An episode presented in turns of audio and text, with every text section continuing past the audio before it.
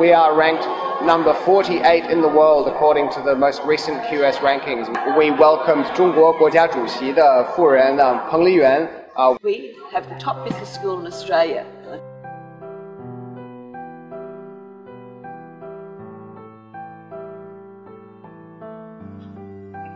Hi，大家好。商科在中国留学生的专业选择中，往往是特别受欢迎的。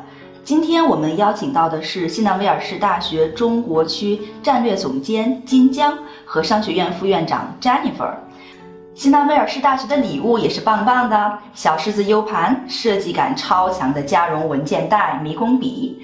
具体获取方式，请关注本期微信推送。让我们有请金江和 Jennifer。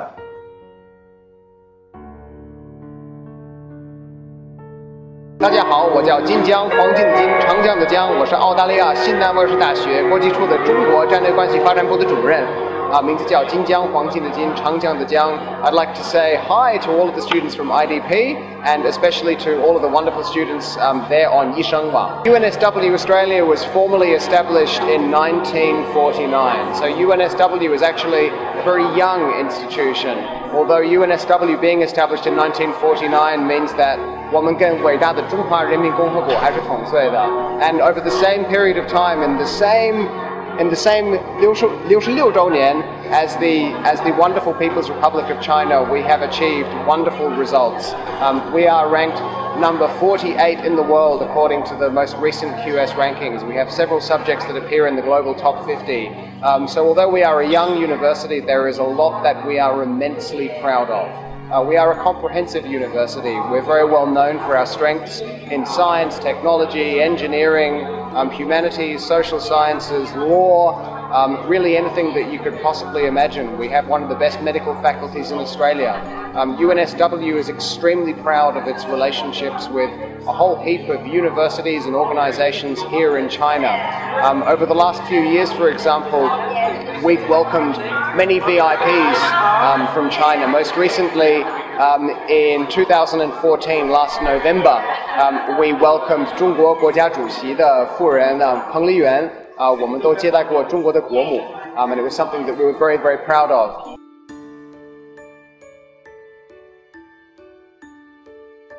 Hello, my name is Jennifer Harris. I'm the Associate Dean Undergraduate at the UNSW Business School. I'd like to say a big hello to the students at Ishawa. We have the top business school in Australia. Right? Our, we have the greatest number of entrepreneurs. Our students are, are wanted by the top employees in Australia, and we have a very diverse range of programs. In my area, the undergraduate programs, we have three, four core areas. We've got commerce, economics, actuarial studies, and information systems. And you can do single programs in those or combine those programs with another for a dual program. So you've got many, many opportunities. So for example, you want to do finance or accounting, you can do major that within our Bachelor of Commerce program. And that takes you into many, many opportunities in terms of the top accounting firms, investment banking, or into the, the smaller firms or investment consulting. So there's a very large range of opportunities opening up for you. We have integrating a lot of technology into our classrooms these days to make sure that it's much more engaging for you. So you won't have a, uh, lecturer standing up here just talking to you, but you'll have the opportunity to interact with students, to put your forward, forward your ideas. And that's the key thing about university education. You've got to start to put forward your ideas. Think about the information you're given and think critically about it and start to question it. And when you come to UNSW, you'll be encouraged to question, right? to ask questions of your lecturers and of your students so you learn more. Course, undergraduate is just one area, there's postgraduate as well.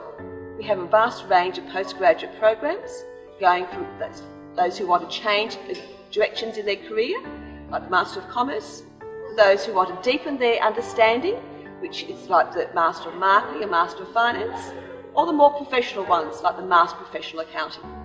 So we've got, a, once again, a full range of ideas. One of the best benefits of coming to UNSW Business School is that the, got a, an international cohort of students and of staff. Right? So you get to build your networks amongst the students and of staff there. So great help for the future. 谢谢二位的精彩介绍，金江的中文真的是太棒了。想了解更多新纳威尔士大学信息，请关注易知网微信了解详情。欢迎给我们留言，你想了解哪方面的内容？我们下周三再见。